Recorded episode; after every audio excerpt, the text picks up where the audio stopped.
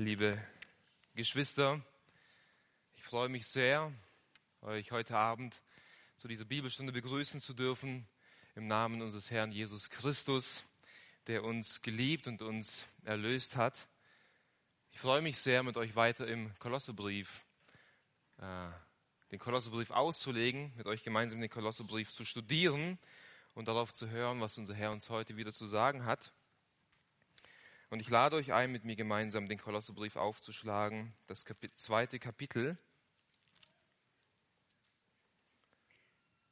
Wir werden heute aus dem zweiten Kapitel die Verse 13 bis 15 gemeinsam lesen und auslegen. Wir werden wieder lesen, diese drei Verse und dann gemeinsam aufstehen, um zu beten. Kolosse Kapitel 2 ab Vers 13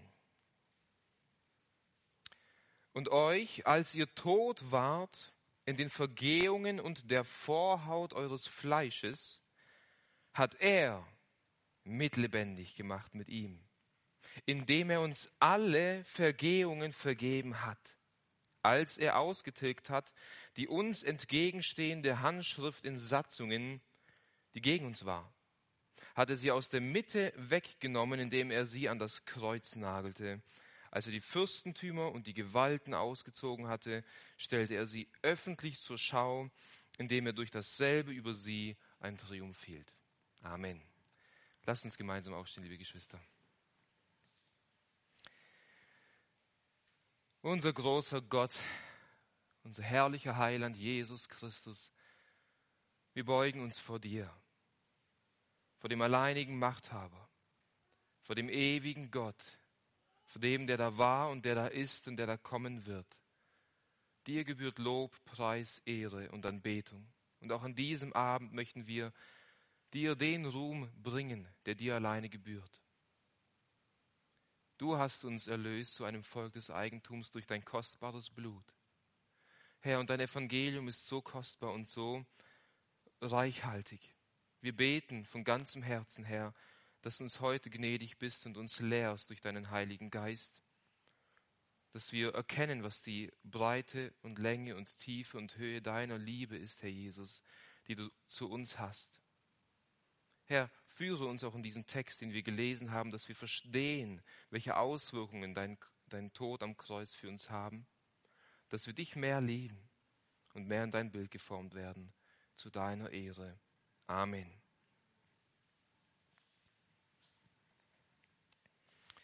In den Versen, die wir gelesen haben, in dem Abschnitt, den wir heute gemeinsam betrachten wollen, wird sowohl der Kreuzestod unseres Herrn Jesus Christus erwähnt, als auch äh, der Triumph, den er dadurch erwirkt hat. Ein Triumphzug.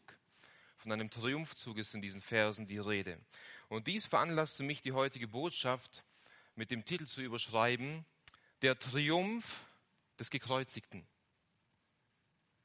der Triumph des Gekreuzigten. Und in diesem Titel ist auf den ersten Blick ein Widerspruch zu finden, nicht wahr? Der Triumph des Gekreuzigten. Wie kann jemand triumphieren, der gekreuzigt wurde, der umgebracht wurde, der ins Kreuz geschlagen wurde? Wie kann jemand triumphieren, der auf so eine brutale Art und Weise hingerichtet wurde? Der Duden definiert den Begriff triumphieren wie folgt. Jemand, der einen vollständigen Sieg über jemand errungen hat. Sich gegenüber jemanden als siegreich zu erweisen. Das bedeutet zu triumphieren. Einen vollständigen Sieg gegen seinen Feind zu erringen. Das Wort Kreuz oder gekreuzigt zu werden beschreibt aber etwas völlig entgegengesetztes zu dem, dass jemand einen Sieg davon trägt. Gekreuzigt zu werden beschreibt jemand, der, der verloren hat, eine große Niederlage, ein Verlust. Die Kreuzigung war wohl die grausamste Hinrichtungsmethode, die wir in der Geschichte der Menschen kennen und kennengelernt haben. John Stott schreibt in seinem berühmten Buch Das Kreuz, folgende Worte über die, über die Methode der Kreuzigung, der Hinrichtung. Dort schreibt er, die Kreuzigung scheint eine Erfindung von Barbaren am Rande der bekannten Welt gewesen zu sein, die dann sowohl von den Griechen als auch von den Römern übernommen wurde. Sie, durfte, äh, sie dürfte die grausamste Hinrichtungsmethode sein, die Menschen sich je ausgedacht haben, denn sie zögerten den Tod bewusst so lange hinaus, bis dem Opfer ein Maximum an Qualen zugefügt worden war. Oft litt das Opfer tagelang, bevor der Tod eintrat. Das ist die Hinrichtungsmethode der Kreuzigung. Wie komme ich darauf, diese Botschaft zu überschreiben, der Triumph des Gekreuzigten? Wie kann jemand, der so brutal und so grausam hingerichtet wurde, triumphiert haben? Über was hat diese Person triumphiert? Nun, es schien unserem allwissenden und allmächtigen und allweisen Gott genau das vorzuhaben. Er wollte, dass durch die grausamste Hinrichtungsmethode sein Sohn Jesus Christus den größten Triumph errungen wird und errungen hat, den die Menschheit jemals gesehen hat. Genau am Kreuz, wo Jesus Christus starb, hat Christus den größten Sieg errungen, den ein Mensch jemals errungen hat. Dort am Kreuz hat Jesus Christus eine, einen vollständigen Sieg errungen, seine Feinde vollständig entwaffnet und eine vollständige Erlösung für die verlorenen Menschen errungen. Das hat unser Gott vorgehabt. Und deswegen sagt Paulus auch zu den Korinthern in 1. Korinther Kapitel 1, Vers 23, wir aber predigen Christus als gekreuzigt. Wir predigen ihn als den, der den grausamsten Tod erlitten hat, den Juden ein Anstoß und den Nationen eine Torheit, den Berufenen selbst aber, sowohl Juden als auch Griechen, Christus, Gottes Kraft und Gottes Weisheit. Es ist eine Torheit für die Menschen, ein Ärgernis für die Menschen, Jemand, der so brutal und so, so grausam hingerichtet wurde. Wie können wir an so jemanden glauben? Das ist ein, ein Hohn. Aber für uns, die Gott erwählt hat, den Gott den Glauben geschenkt hat, für uns ist es Gottes Kraft, für uns ist es Gottes Weisheit, für uns ist es das Herrlichste und das Schönste, was es gibt, dass Gott seinen eingeborenen Sohn für uns hingegeben hat. Darin erweist sich Gott seine, erweist Gott uns seine unendliche Liebe und seine unendliche Größe in dem Kreuzestod von seinem Sohn Jesus Christus. Und deswegen habe ich diesen, diese Predigt überschrieben mit den Worten der Triumph des Gekreuzigten. Und der, der Abschnitt, der Text lehrt uns drei Bereiche, über die Jesus triumphiert hat, über die Jesus einen, einen Sieg errungen hat. Drei Mächte, welche den Menschen gefangen nehmen und gefangen genommen haben, über die Jesus Christus durch seinen Tod einen Sieg, einen Triumph errungen hat. Und diese drei Mächte, über die Jesus gesiegt hat, wollen wir jetzt gemeinsam anschauen, gemeinsam untersuchen. Vers 13, dort finden wir den ersten Triumph und ich habe diesen Triumph überschrieben, der Triumph über den Tod, der Sieg über den Tod, Vers 13. Hier sagt Paulus, und euch, als ihr tot wart, Vergangenheit, in den Vergehungen und der Vorhaut eures Fleisches, hat er mit lebendig gemacht mit ihm, indem er uns alle Vergehungen vergeben hat. Hier wird uns aufgezeigt, dass Jesus Christus den Tod besiegt hat, über den Tod triumphiert hat und somit auch dir und mir Leben schenken kann und konnte. Der Triumph über den Tod. Nun, wenn die Bibel über den Tod spricht, dann lehrt sie, dass durch die Sünde von Adam der Tod in die Welt gekommen ist. Und dieser Fluch der Sünde beinhaltet sowohl den physischen, leiblichen Tod als auch den geistlichen Tod, die Trennung zwischen Mensch und Gott. Doch hier müssen wir verstehen, liebe Geschwister, und das müssen wir uns bewusst sein, dass der physische Tod keineswegs schlimmer ist als der geistliche Tod. Im Gegenteil. Der physische Tod, dort wird einfach nur der Leib abgelegt, in dem wir leben. Und der Leib verwest. Der geistliche Tod beinhaltet eine Trennung zwischen dem Geschöpf und zwischen seinem Schöpfer. Eine ewige Trennung, eine Verlorenheit, eine Dunkelheit, kein Zugang zwischen dem Menschen und zwischen Gott. Und genau, da, genau davon redet auch unser, unser Text, von, von, dem geistlichen Tod. Wir waren tot, euch, die ihr tot wart in den Vergehungen und in der Vorhaut eures Fleisches. Ihr, die ihr geistlich tot wart. Nun, wenn ein Mensch tot ist, jetzt physisch, dann ist sein Körper getrennt, getrennt von jeglichem Einfluss des Lebens. Er ist tot. Er liegt im Grab, verwest in der Erde. Er ist getrennt von jeglicher Gemeinschaft der Lebenden. Er weilt nicht mehr unter uns, ein, ein toter Mensch. Er besitzt keine Rechte mehr. Er hat keinen Besitz mehr. Er hat keine Empfindungen. Er stinkt nach Verwesung. Er ist tot. Er kann nichts tun. Ein toter Mensch kann nichts tun. Nun, geistlich tot zu sein bedeutet, getrennt zu sein von der Quelle des Lebens. Getrennt zu sein von dem Einfluss, von dem gnadenreichen Einfluss Gottes. Getrennt zu sein von, von Christus, dem Lebensspender. Geistlich tot zu sein bedeutet, keine Gemeinschaft zu haben mit Gott. Es bedeutet, kein Anrecht zu haben, kein Besitz zu haben, kein Erbe zu haben. Geistlich tot zu sein bedeutet, keine geistlichen Empfindungen und Emotionen zu haben, kein Verlangen nach Gott, kein Verlangen Gutes zu tun und nicht nur kein Verlangen, sondern nicht die Möglichkeit zu haben, etwas Gutes zu tun. Wieso? Du bist geistlich tot. Tod bedeutet Tod. Dieser geistliche Tod, liebe Geschwister, mündet unweigerlich und gnadenlos in den ewigen Tod in den ewigen Tod, in die ewige Verdammnis, in die ewige Finsternis, in die ewige Pein, getrennt von Gott in der Ewigkeit, in der Finsternis. Das ist das, wohin der geistliche Tod mündet. Wenn diese Person auf dieser Erde, die geistlich tot ist, nicht von neuem geboren wird, wartet das auf diese Person. Das ist der Fluch, den die Sünde gebracht hat. Und dieser geistliche Tod zeigt sich in diesem Vers in zweierlei Weisen. In den Vergehungen und der Vorhaut eures Fleisches. Nun, Vergehungen sind Sünden. Eine Vergehung ist eine Sünde, eine, eine Zielverfehlung, ein Fehltritt oder auch eine Übertretung.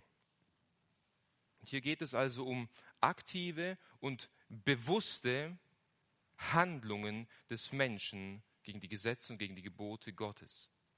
Ganz bewusste Handlungen des Menschen.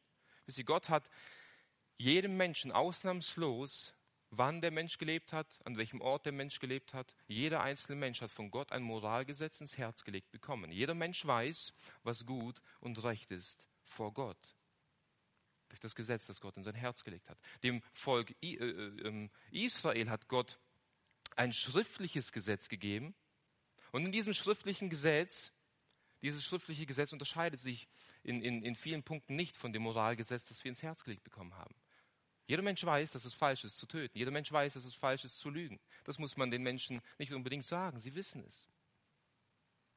Gott hat also Grenzen gesetzt, die der Mensch nicht überschreiten soll. Doch wir übertreten die Gesetze Gottes. Wir übertreten diese Grenze. Wir haben den Zaun niedergebrochen und wir treten fehl. Das ist, was, was Paulus hier sagt. Ganz bewusst, ganz bewusst. Wir wissen, was falsch ist und wir machen das, was falsch ist. Jeder Mensch. Somit häuft sich jeder Mensch an jedem einzelnen Tag unzählige Fehltritte, unzählige Sünden auf, für die er eines Tages vor seinem Schöpfer Rechenschaft ablegen muss. Aber er redet hier auch von der Vorhaut äh, eures Fleisches. Nun, die Bibel spricht, vor allem im Galaterbrief, bezeichnet, bezeichnen die Juden die Vorhaut des Fleisches Heiden. Heiden sind Unbeschnittene. Ähm, Paulus könnte hier definitiv meinen, dass er hier über, die, über den ähm, gottlosen Zustand der Heiden redet, dass er sagt, damals, als ihr noch nicht bekehrt wart, da wart ihr Heiden, da wart ihr Unbeschnittene, ihr wart getrennt von einem Bürgerrecht Gottes, ihr wart, ihr wart getrennt von, von dem Erbe der, der Kinder Israels. Aber ich denke, in diesem Kontext meint Paulus etwas, ähm, noch, noch etwas mehr, denn in Vers 11 haben wir bereits gesehen, dort hat Paulus von von dem Ausziehen des Leibes des Fleisches geredet. Und wir haben bereits gesehen letzte Woche, dass damit die Herrschaft der Sünde gemeint ist, unter der unser Körper steht. Dass, dass der Leib des Fleisches eigentlich der Leib der Sünde ist. Die Herrschaft der Sünde beherrscht den Körper des Menschen. Und wir haben gesehen, dass Paulus aufge, aufgezeigt hat, dass wir in Christus beschnitten wurden und dadurch wurde diese Herrschaft die Macht der Sünde von uns weggenommen. Wir stehen nicht mehr unter der Herrschaft der Sünde. Und wenn Paulus hier also von, von der Vorhaut des Fleisches redet, dann meint er genau das, die Herrschaft der Sünde. Ihr, die ihr, die ihr Unmengen an Sünden getan habt. Ihr, die ihr unter der Herrschaft der Sünde standet. Das ist, was Paulus hier mit diesem Vers sagt. Die Vorhaut des Fleisches ist sozusagen die Masse der Sünde. Die Masse der Sünde, die auf dem Menschen liegt. So wie wir haben zurzeit wunderbares Winterwetter und wie die Autos bedeckt sind oder sämtliche Gegenstände sind vollkommen vom Schnee bedeckt. Man sieht das, den Gegenstand nicht mehr wirklich. Genau so sind, waren wir, und der, die Vorhaut des Fleisches, wir waren bedeckt von, dem, von der Sünde, voller Dreck. Nichts mehr war zu erkennen von uns. Wir waren einfach nur ein Dreckklumpen, voller Sünde, voller Sünde. Das ist der Zustand eines jeden ungläubigen Menschen.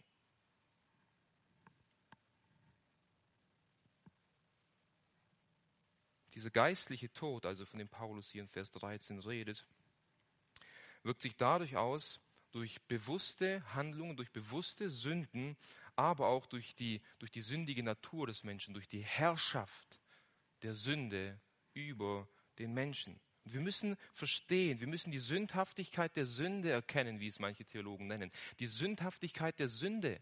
Die Sünde hat uns so im Griff. Wir, wir, wir können nicht anders als sündigen. Und deswegen braucht es eine übernatürliche, eine Wiedergeburt von oben, von Gott gewirkt, um diesen Menschen von diesem Leib der Sünde zu erlösen. Das kann der Mensch nicht von sich aus tun, das kann kein anderer Mensch für dich tun und das kann auch kein Engel im Himmel für dich tun. Das muss Gott in dir und in mir wirken, diesen Leib der Sünde, diesen Fluch der Sünde zu brechen, zu brechen. Ist ja nicht nur die Konsequenz der Sünde ist schlimm, sondern auch die Macht der Sünde ist zu fürchten. Wir müssten uns viel mehr bewusst sein, was für ein Fluch die Sünde eigentlich ist, wie viel, wie viel Unrecht die Sünde anrichtet und wie viele Menschen solche grausamen Dinge tun. Und sie könnten mit Paulus teilweise sogar zusammen ausrufen, ich, eigentlich will ich es gar nicht tun, aber ich kann nicht anders, als es zu tun, weil ich ein Sklave dieser Sünde bin. Das ist die Sündhaftigkeit der Sünde. Aber das Gute hier ist, dass Jesus diesen geistlichen Tod aufgelöst hat, dass er über diesen geistlichen Tod gesiegt hat. Hier heißt es weiter in Vers 13, hat er, und damit ist Gott gemeint, hat er mit lebendig gemacht mit ihm, also mit Christus. Gott hat uns mit lebendig gemacht mit Christus. Von diesem geistlich toten Zustand hat Gott uns geistlich lebendig gemacht, geistliches Leben eingehaucht. Und wisst ihr, Christus starb am Kreuz einen physischen Tod. Er, er starb tatsächlich am Kreuz. Er wurde in, ins Grab gelegt und, und lag dort drei Tage tot, ist nach dem dritten Tag auferstanden. Er hat einen physischen Tod erlitten. Aber er starb aufgrund deiner und meiner Übertretungen, aufgrund deiner und meiner Sünden starb Jesus am Kreuz, um den Fluch der Sünde, den geistlichen Tod auch zu besiegen. Und somit starb Jesus Christus am Kreuz einen physischen Tod aufgrund der Sünde und somit besiegte er sowohl den physischen als auch den geistlichen Tod, als er aus den Toten auferstanden ist. Und somit kann er auch, auch uns, dir und mir, geistlich neues Leben schenken.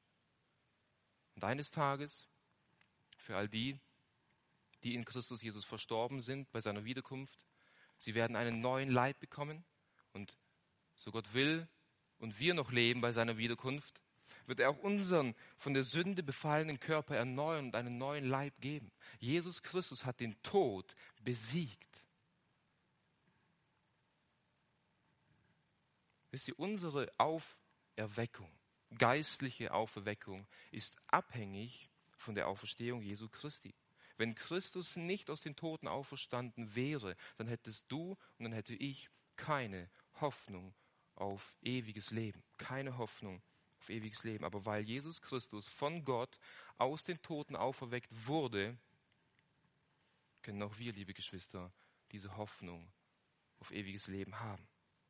Das heißt, jetzt hat Gott uns mit Christus mit auferweckt, geistlich auferweckt. Jetzt hat Gott uns geistliches Leben eingehaucht. So wie Adam aus der Erde geschaffen wurde und dort auf der Erde lag und Gott in seine Nase Odem hineingehaucht hat und er eine lebendige Seele wurde, so hat Gott dir und mir geistliches Leben eingehaucht und wir wurden eine lebendige Seele geistlich. Geistlich hat Gott uns neues Leben geschenkt. Jetzt wurden wir an die Quelle des Lebens angezapft, an Christus. Nun sind wir mit Christus verbunden und weil er das Leben ist, haben auch wir Leben.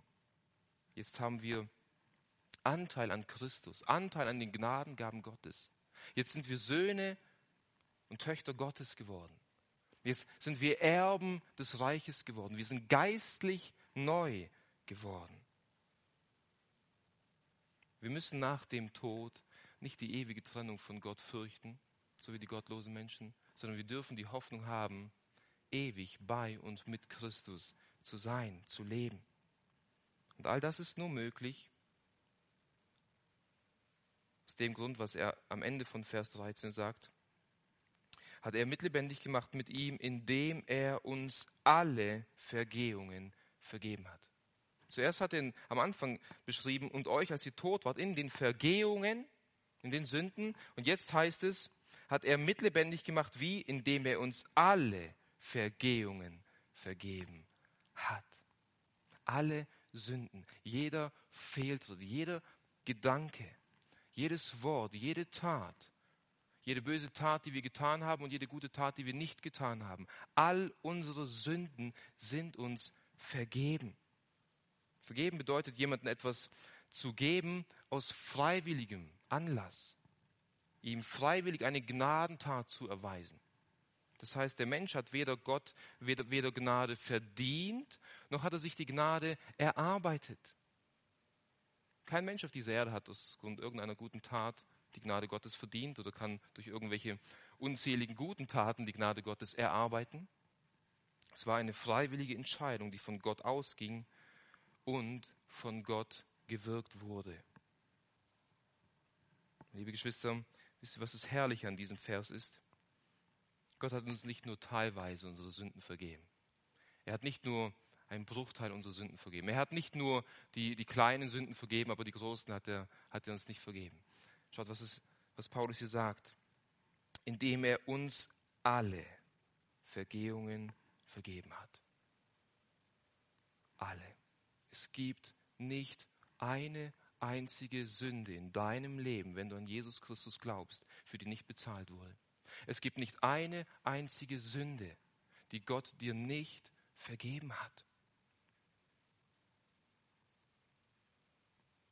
Und das, das Grauenhafteste, was du in deinem Leben jemals getan hast, die größte Lüge, der größte Ungehorsam, das, wofür du dich am meisten schämst, all das hat Gott dir vergeben. All das hat Gott dir vergeben, allein aufgrund seiner unendlichen und unvorstellbaren Gnade aus freien Stücken. Er hat es aus freien Stücken getan. Er hat uns gesehen, er hat unser Elend gesehen und er hatte Barmherzigkeit und Gnade und Mitgefühl mit dir und mir. Und er hat seinen Sohn gesandt, seinen Sohn. Er hat seinen Sohn gesandt.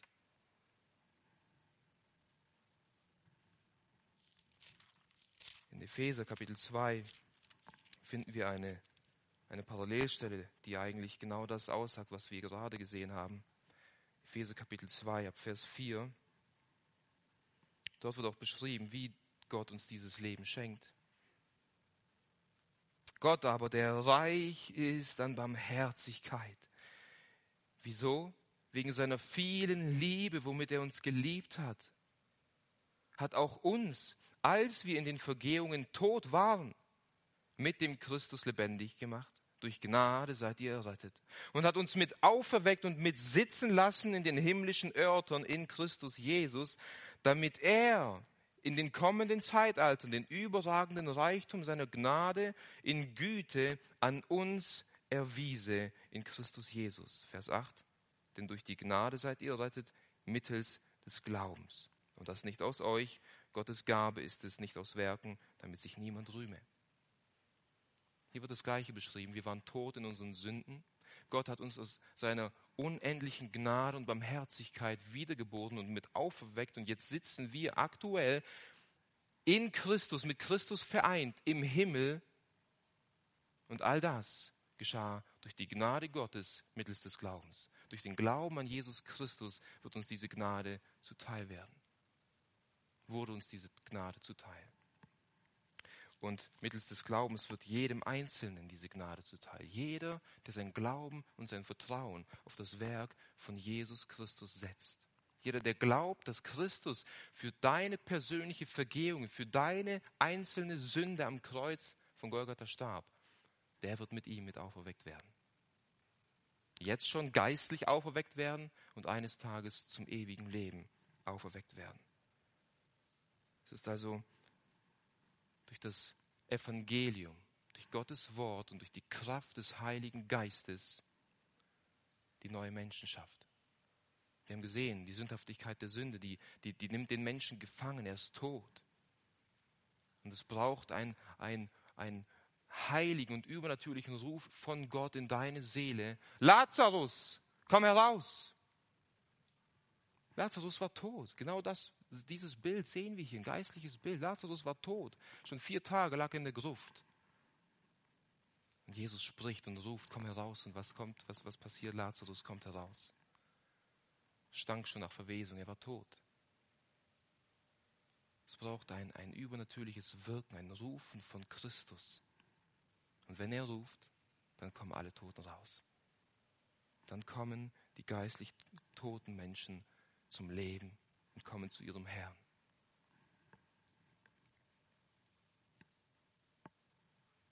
Der erste Triumph, den Christus errungen hat, der erste Sieg, er hat den Tod besiegt. Er hat den Tod besiegt und somit kann jeder, der an ihn glaubt, Hoffnung auf ewiges Leben haben. Auch wir haben mit ihm gemeinsam den Tod besiegt. Und anschließend erklärt Paulus, was passieren musste und auch was passiert ist, dass er uns diese Vergehungen vergeben konnte, dass er den Tod besiegt hat. Und das ist der zweite und wohl größte Triumph, den unser Herr Jesus Christus errungen hat. Der Triumph über die Sünde. Der Triumph über die Sünde. Vers 14.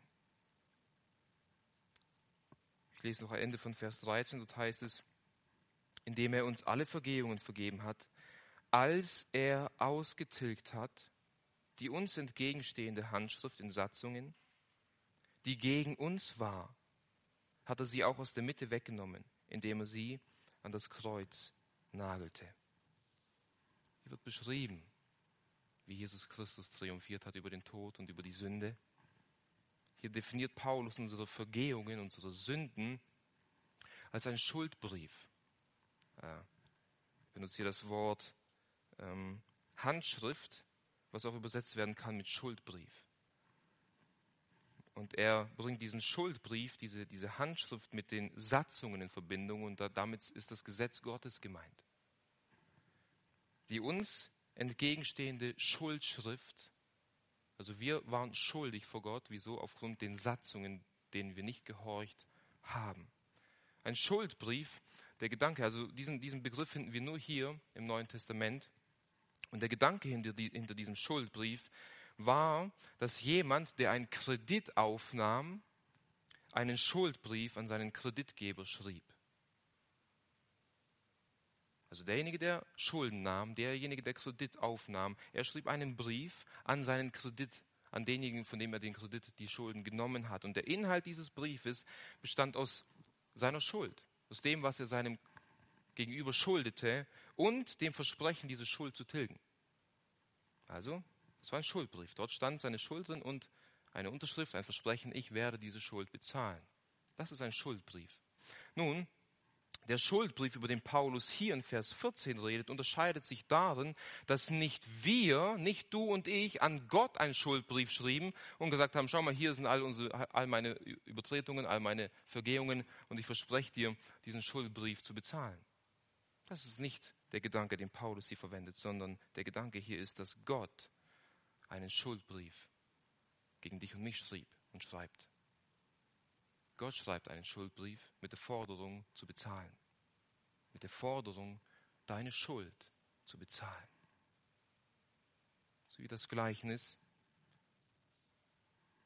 wo der Schuldner einen unendlichen großen Schuldenberg hat und vor seinen Herrn geführt wird und aufgefordert wird, dass er bezahlen muss. Die Schuld war so groß, dass er sie nicht bezahlen konnte.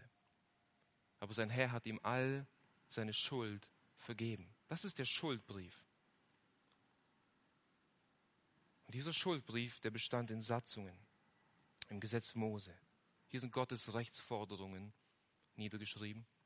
Gottes Rechtsforderungen an dich und an mich, an jeden Menschen, wie wir zu leben haben. Und jeder Fehltritt, wo wir Gottes Rechtsforderungen nicht nachkommen, wird in einen Schuldbrief geschrieben. Und dieser Schuldbrief ist gegen dich und mich gerichtet, wie Paulus hier sagt. Als er ausgetilgt hat, die uns entgegenstehende Handschrift in Satzungen, die, die gegen uns war. Zweimal betonte es. Sie richtet sich gegen uns. Und er sagt hier, dass sie ausgelöscht wurde. Sie wurde abgewischt. Dasselbe Wort verwendet äh, Johannes in der Offenbarung, wenn Gott eines Tages jede Träne vom Gesicht abwischen wird. Einfach abwischen. Es wird nicht mehr da sein. Weg. Gott hat auf dem Schuldbrief, wo jede einzelne Übertretung deines Lebens aufgeschrieben war, einfach weggewischt, so als wäre sie nicht mehr da.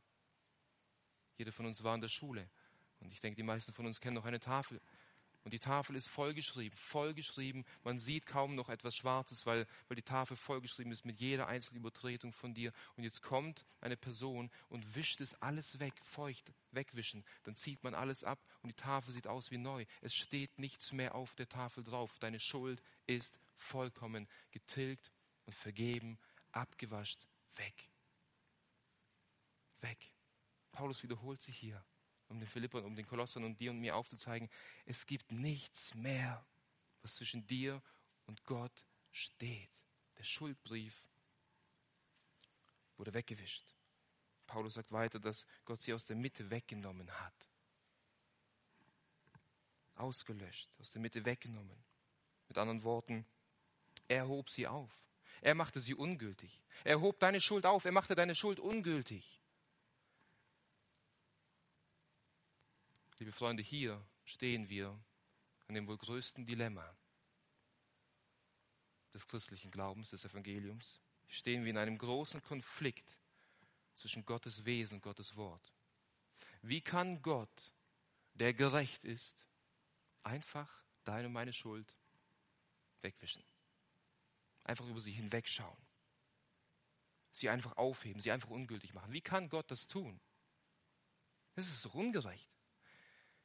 Ich muss an diesen Tagen, als ich darüber nachdachte, an die, an die Nürnberger Prozesse denken, wo die Nationalsozialisten, viele der großen Führer des Dritten Reiches, die noch nach dem Krieg überlebt haben, in den Nürnberger Prozessen verurteilt wurden und Gerichtsurteile ausgesprochen wurde, wurden über sie. Jetzt stellt euch vor, diese Kriegs Kriegsverbrecher sitzen dort in den Nürnberger Prozessen. Und diese Prozesse gingen lange. Es wurde genau nachgeforscht und sie hatten einen großen, großen Schuldbrief, eine große, große Anklageschrift. Und der Richter liest über jede einzelne Person diese Anklageschrift, über Tage und über Wochen hinweg, weil es so viel Schulden sind, weil es so viel Gräueltaten sind, so viel Morde, so viel Elend, so viel Leid, was passiert ist. Und er liest diese Schuldbrief vor, tagelang. Und am Ende sagt er, aber wisst ihr was? Ich tilge all diese Schuld. Ich wasche sie weg. Ich mache sie ungültig. Jeder Mensch auf dieser Erde würde schreien, ungerecht, das kann er doch nicht machen. Diese Verbrecher müssen bestraft werden. Du und ich, wir sind genau solche Verbrecher vor Gott. Denn er ist heilig und er ist gerecht. Und jede Übertretung verdient eine gerechte Strafe. Deswegen richtet Abraham zu Recht eine Frage an Gott und sagt zu ihm, sollte der Richter der ganzen Erde nicht Recht üben? Sollte der Richter der ganzen Erde nicht gerechte Gerichte ausüben? Und in Sprüche 17, Vers 15 heißt es, wer den Gottlosen rechtfertigt, ist dem Herrn ein Gräuel. Wie kann Gott den Gottlosen rechtfertigen? Wie kann Gott dich und mich freisprechen von unserer Schuld, wenn er selber sagt, es ist ein Gräuel, wer so etwas tut? Selbst unter menschlichen Gerichten. weil Gott gerecht ist und weil Gott heilig ist, muss er Sünde bestrafen. Er kann die Sünde nicht einfach aufheben. Er kann die Sünde nicht einfach wegwischen. Er kann die Sünde nicht einfach ungültig machen und den Schuldbrief einfach zerreißen. Das kann Gott nicht tun. Er fordert eine gerechte Strafe. Gott kann dir und mir unseren Schuldbrief alleine aus dem Grund wegwaschen, weil jemand anders diese Schuld getragen hat, weil jemand anders für dich diese Schuld bezahlt hat, weil jemand anders deinen Schuldbrief genommen hat und, sie, und, und diesen Schuldbrief zu seinem eigenen gemacht hat und für diesen Schuldbrief die gerechte Strafe erlitten hat. Jesus Christus, der Gerechte, starb für die Ungerechten. Das ist, was Paulus hier sagt. Als er ausgetilgt hat, die uns entgegenstehende Handschrift in Satzungen, die gegen uns war, hatte sie auch aus der Mitte weggenommen, wie? Indem er sie an das Kreuz nagelte. So konnte Gott sie wegwischen. So kann Gott die Sünde eines jeden Menschen wegwischen, weil er sie ans Kreuz genagelt hat weil Christus ans Kreuz genagelt wurde.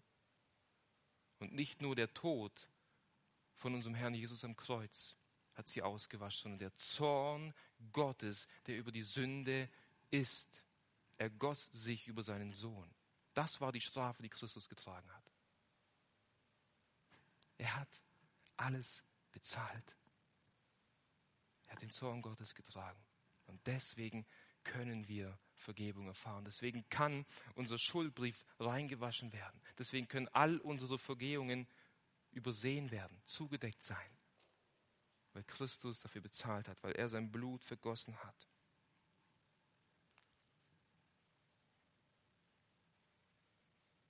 Darum besteht also der zweite und einer der mächtigsten Triumphe unseres Herrn Jesus Christus. Er hat die, die Sünde besiegt und er hat die die Strafe für die Sünde getragen, für dich und für mich. Christus hat das, was, was uns den Zugang zu Gott versperrte, weggenommen. Er hat die Satzungen, das Gesetz erfüllt und weggenommen. Er starb und mit ihm starb das Gesetz. Er ist zum neuen Leben auferweckt und mit ihm kam die Gnade. Das Gesetz kam durch Mose, aber die Gnade kam durch unseren Herrn Jesus Christus in diese Welt. Durch ihn kann Gott uns gnädig sein und in ihm ist Gott uns unendlich gnädig.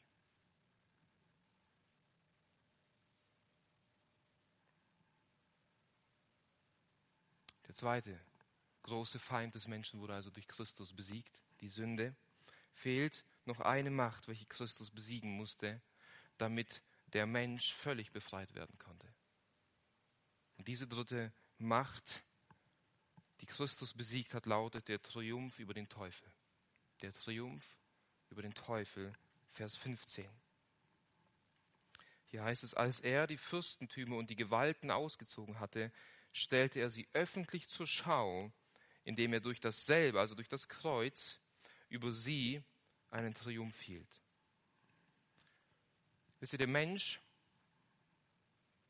jeder Mensch, der geboren wird, der natürliche Mensch, ist nicht nur geistlich tot und getrennt von einem Leben mit Gott. Der Mensch hat nicht nur einen Schuldbrief, den er niemals alleine bezahlen könnte. Der gefallene Mensch steht auch noch dazu unter der Herrschaft und der Gewalt des Teufels und seiner Dämonen. Das ist der Zustand eines gefallenen Menschen. Wisst ihr, als Adam ungehorsam gegen Gott war, geschah etwas Gravierendes. Adam vertraute dem Teufel mehr als Gott. Adam glaubte dem Teufel mehr als Gott und hier hat ein Herrschaftswechsel stattgefunden. Seit diesem Tag ist der Mensch gebunden an den Willen des Teufels und ein Werkzeug in seiner Hand. Der Mensch steht unter der Herrschaft des Teufels, nicht mehr unter der Herrschaft Gottes. Der Mensch kann nicht mehr tun, was er will, er ist gefangen in dem, was der Teufel will.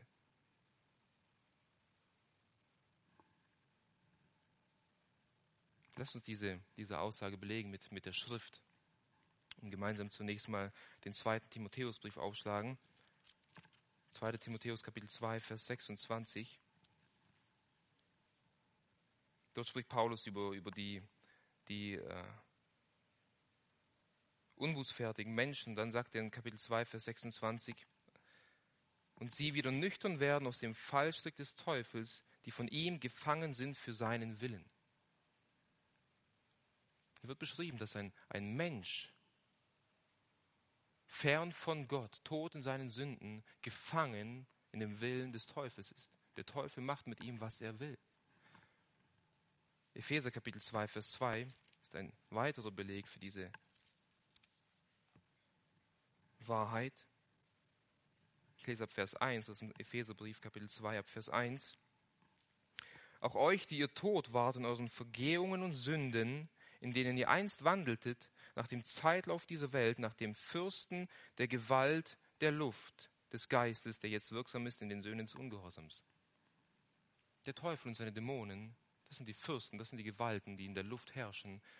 Und sie haben Gewalt, sie, haben, sie wirken unter den Söhnen des Ungehorsams, unter den ungläubigen Menschen. Unter diesen Menschen waren auch wir einst, sagt Paulus. Wir waren unter der Herrschaft des Teufels, unter der Herrschaft der Dämonen, unter dem Einfluss, unter dem, unter dem Wirken der unsichtbaren dämonischen Welt. Das heißt, der gefangene Mensch, der gefallene Mensch ist gebunden an, an eine dreifache Kette. Der geistliche Tod, kein Zugang zu Gott, seine Schuld vor Gott, die er nie bezahlen kann, und sein Gefängnis des Teufels. Eine dreifache Kette, eine dreifache Schnur, aus der ein Mensch von sich aus, aus eigenem Willen, aus eigenem Interesse niemals herauskommen kann. Wir müssen verstehen, liebe Geschwister, wir müssen verstehen, Errettung, Wiedergeburt ist ein übernatürliches Werk des Heiligen Geistes.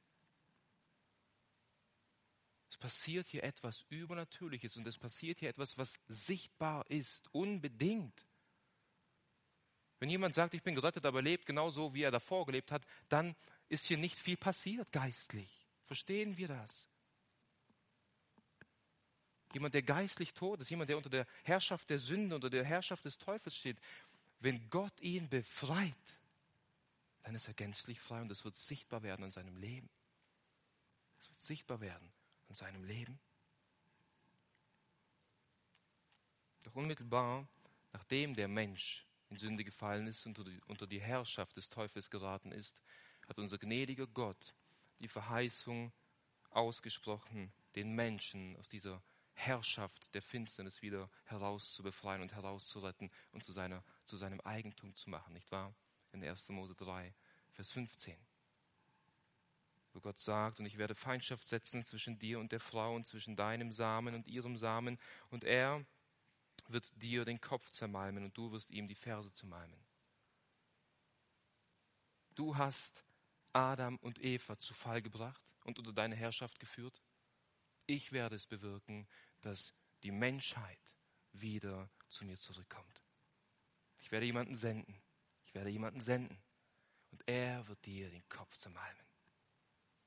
Gerichtsurteil über den Teufel gefällt von Gott dem Allmächtigen.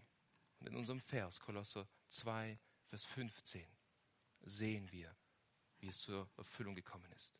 Christus hat dem Teufel den Kopf zermalmt. Er hat dem Teufel und den Dämonen öffentlich zur Schau gestellt. Öffentlich einen Triumph über sie gehalten.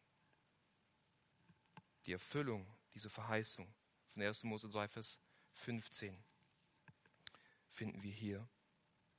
Er hat die Fürstentümer und die Gewalten ausgezogen, sagt Paulus. Fürstentümer und Gewalten. Das sind die, die bösen Engelmächte, die Dämonen, die Geisteswesen, die Fürsten, die in der, in der unsichtbaren Welt herrschen. Und er hat sie ausgezogen. Christus hat sie ausgezogen. Das bedeutet, er hat sie entwaffnet. Er hat ihnen die Kraft genommen. Er hat ihnen die Macht genommen. Er hat ihnen die, die Waffen genommen, uns festzuhalten, in ihren Klauen zu halten. Deswegen konnten wir erlöst werden, weil wir nicht mehr unter der Herrschaft stehen. Christus hat, hat sie entwaffnet. Hier, hier wird das Bild von, von einem Krieg verwendet, wo, wo äh, der Sieger dem Verlierer die Waffen nimmt. Kapitulieren. Die Verlierer des Krieges kapitulieren. Sie legen ihre Waffen nieder. Sie wurden entwaffnet, haben keine Macht mehr, keine Kraft mehr. Christus hat am Kreuz die größte Schlacht gekämpft und gesiegt. Er hat dem Teufel die Macht genommen. Und deswegen breitet sich sein Reich auch aus. Deswegen kann sich das Reich Gottes ausbreiten und, und aus der Finsternis, aus der Gewalt des Teufels Menschen in sein helles Licht stellen, in sein Reich führen durch das Evangelium. Und diese Entwaffnung, diese, diese, dieses Ausziehen, von dem Paulus hier redet, geschah nicht heimlich irgendwo im Verborgenen, wo es keiner sieht. Was sagt Paulus hier? Er stellte sie öffentlich zur Schau. Er stellte sie öffentlich zur Schau, das heißt vor den Augen der ganzen Welt, nicht im Verborgenen, öffentlich.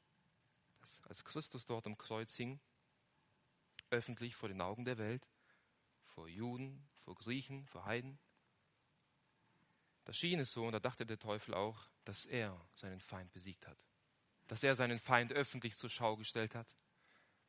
Aber in Wahrheit, liebe Geschwister, war das nur der Stich in die Ferse. In Wahrheit hat unser Herr, unser Held am Kreuz öffentlich triumphiert über den Teufel. Er hat dort am Kreuz dem Teufel und seinen Dämonen den Kopf zermalmt. Er hat ihnen die Macht genommen. Christus tat dies öffentlich, wie indem er durch dasselbe, also durch das Kreuz, über sie einen Triumph hielt.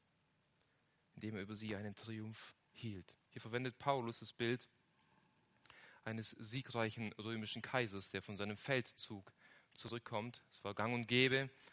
Cäsar und, und seine Vorgänger und Nachfolger haben es gemacht, dass sie nach einer großen Schlacht, nach einem Krieg, den sie gewonnen haben, zurückkamen in ihre Heimat und sie standen auf ihrem Reitwagen und sind durch die Gassen galoppiert, triumphierend nach ihrem Sieg und hinter ihnen haben sie die Gefangenen in Ketten wie ein Triumphzug hinter sich hergezogen, damit alle Menschen sehen, das ist die Beute, die wir mitgebracht haben. Wir haben triumphiert über diese Leute. Dieses Bild verwendet Paulus hier und sagt, Christus hat triumphiert über die Fürstentümer und über die Gewalten. Er hat öffentlich zur Schau gestellt, dass der Teufel und seine Dämonen keine Gewalt und keine Macht mehr über sein Volk hat. Keine Macht mehr. Jeder, der glaubt, jeden, den Gott erwählt hat, wird er zu sich ziehen und erlösen. Der Teufel hat keine Macht, keine Macht über diese Leute. Und wisst ihr, bei diesen Feldzügen von diesen, von diesen Feldherren, von diesen Kaisern, waren es aber oft die Soldaten, die ihr Leben gelassen haben. Oft waren es die Soldaten, die geblutet haben für ihren König. Und der König hat später diesen Triumphzug gemacht, nicht wahr? Wisst ihr, bei uns hat unser Herr Jesus Christus geblutet. Unser Herr Jesus Christus ist gestorben. Und er hat einen Triumphzug gehalten über die bösen Mächte, über die Gewalten, über die Fürstentümer. Und deswegen sagt Paulus auch hier im Kolosserbrief Kapitel 2, Vers 10 zum Beispiel, dass Jesus Christus das Haupt jedes Fürstentums und jeder Gewalt ist. Jesus Christus ist Haupt, er ist Herr über sie. In Kapitel 1, Vers 16, am Ende von Vers 16 sagt, sagt Paulus, dass, dass Jesus Christus der Schöpfer ist.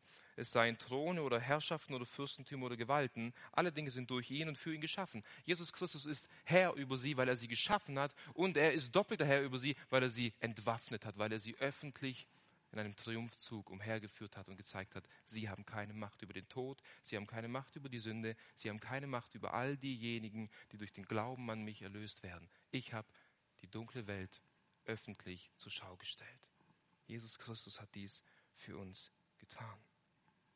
Wir sehen also hier in diesen drei Versen äh, das vollkommene Erlösungswerk unseres Herrn Jesus Christus, nicht wahr?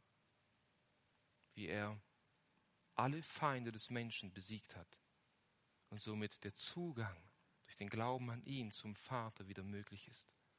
Alle Vergehungen können vergeben werden. Keine Macht kann uns aufhalten. Christus hat alles getan. Genau das versuchten die falschen Lehrer in Kolossee, wenn wir uns wieder daran erinnern, dass in diesem Kontext Paulus eigentlich auf den Inhalt der falschen Lehrer eingeht, die da behaupten, dass eine volle äh, Erfüllung und Erlösung äh, zwar in Christus zu finden ist, aber du musst noch Gesetze tun, du musst, du musst noch in gewisser Weise äh, die, die Engelmächte fürchten und sie vielleicht sogar besänftigen durch dein, deine Gesetzeswerke. Du musst durch, durch Engelwesen, kannst du einen größeren Zugang in die geistliche Welt erlangen und so weiter und so fort. Und wir werden in den nächsten Bibelstunden sehen, dass sie noch Satzungen auferlegt haben, dass sie den Sabbat halten müssen, dass sie sich von Speisen enthalten sollten und so weiter und so fort. Und hier sehen wir erneut, Paulus wiederholt sich, damit es uns klar und deutlich vor Augen gemalt wird. Jesus Christus hat alles getan und bezahlt, um uns zu erlösen. Um uns zu erlösen. Sei dir bewusst, lieber Bruder und liebe Schwester, dass du in Christus Jesus neues Leben hast. Neues Leben, geistliches Leben, mit neuen Empfindungen dass du den, den du früher gehasst hast, von dem du nichts wissen wolltest, jetzt liebst. Dass du sein Wort liebst und nach seinem Wort leben willst. Du hast, du, du, du hast neues Leben, du bist mit ihm auferweckt worden und du wirst eines Tages von diesem Leib des Todes erlöst sein und einen neuen Leib haben bei deinem Herrn.